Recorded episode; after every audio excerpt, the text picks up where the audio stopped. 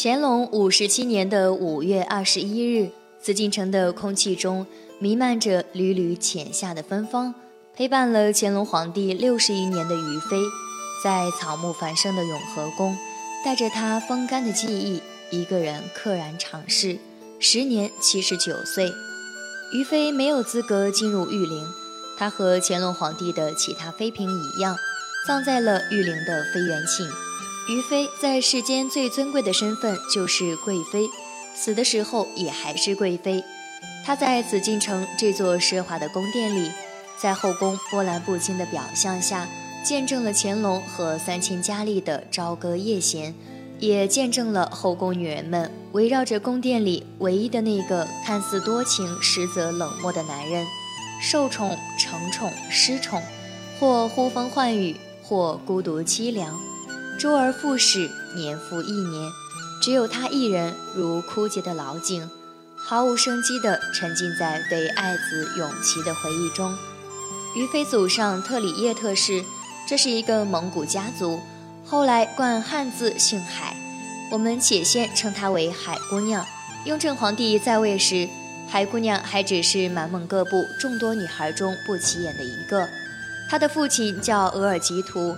是雍正时期的一个从五品的小官儿，因为父亲拿朝廷俸禄，家境自然比平民百姓要好。但比起王府中的金枝玉叶，他平淡无奇，不引人注目。雍正朝时入仕宝亲王弘历的藩邸，当时只是一个格格。海姑娘知道自己能入藩邸，是因为出身还说得过去。至于姿色，自己打小相貌平平，不妖不艳。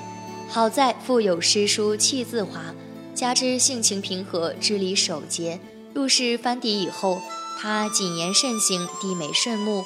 府上除了奴婢与下人，都是比他地位尊贵的人。他从一开始就知道自己在宝亲王弘历的眼里只是一个女人，绝不是他爱的女人。人们都羡慕皇家的富贵，却不知皇家夫妻不比平凡的夫妻。政治与出身，容貌与恩爱，其中关系千丝万缕，明暗交替。海姑娘十分明白，所以她不嫉妒，不羡慕。雍正十三年九月初三，宝亲王弘历继承帝位，年号乾隆。新帝登基，皇帝册封了皇后、贵妃，甚至死去的格格也被追封为妃，而海姑娘只被封了一个小小的常在。乾隆元年，海常在晋升为海贵人。不被宠爱的海贵人，就如那无根的叶子，在后宫的这片金碧辉煌中，寂寞地独自飘零。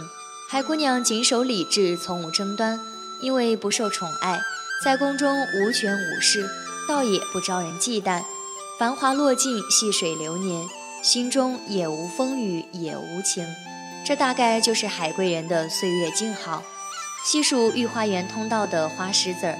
寒夜探梅，水阁梳妆，打发着无所期盼的时光。然而命运之神在不经意间扭头眷顾了一下海归人。乾隆五年盛夏的一天，皇帝经过永和宫，永和宫里的恬静平淡，让乾隆皇帝想起了那个同样恬静平淡，跟着他从亲王藩邸到紫禁城的海归人。皇帝举步过坎，坐在石凳上，等着太监传出海归人。海归人带着震惊、谨慎、惶恐，当然还有欣喜。在当夜，由太监抬进了养心殿。事情后，海归人按规制离开龙床，回到了永和宫。许是乾隆白日里离开永和宫，对这位翻底旧人动了恻隐心情，也许就是一次不经意的眷顾。总之，谁也没想到，乾隆对海归人的这次灵性，使他的后宫生活出现了重大的转机。一个月后，海贵人怀孕了。怀孕后的海贵人得到了所有后宫怀孕妃子都会得到的待遇，增加食物供给。怀孕六个月后，御医上夜轮值。怀孕八个月后，母亲进宫照顾。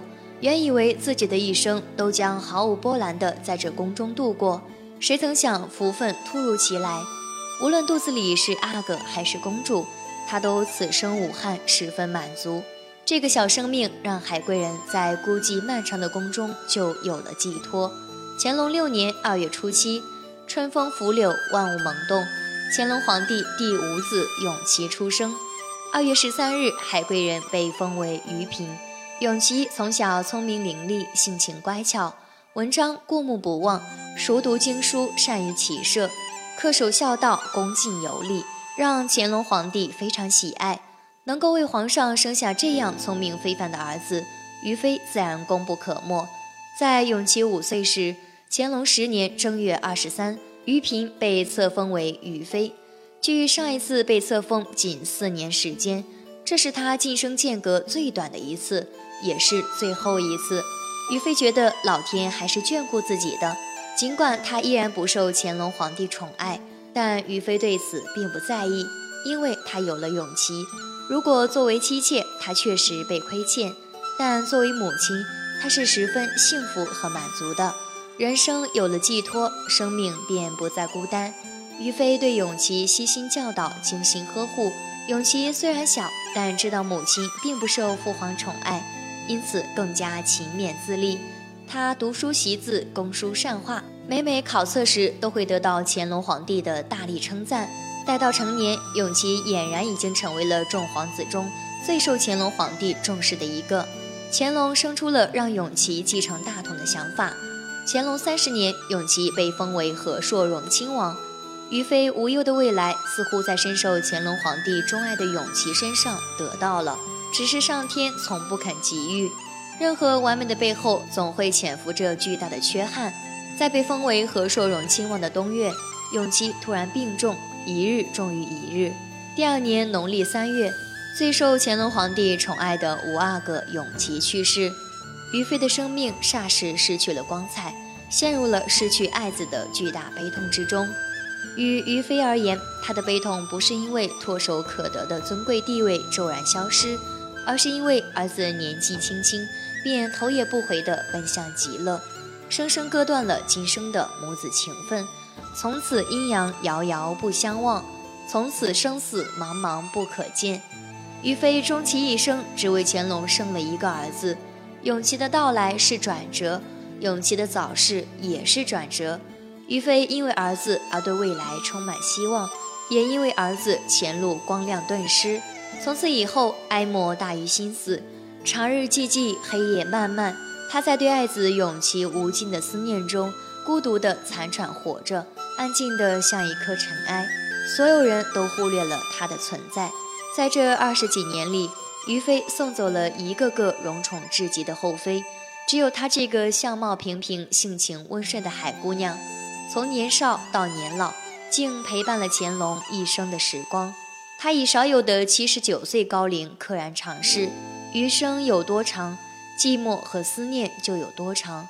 在心脏停止跳动的那一刻。他心中升起的是终于可以与爱子永琪相见的欣喜，这欣喜足以补偿他孤独度过的那些年的忧伤岁月。今天的分享就到这里，希望您能喜欢。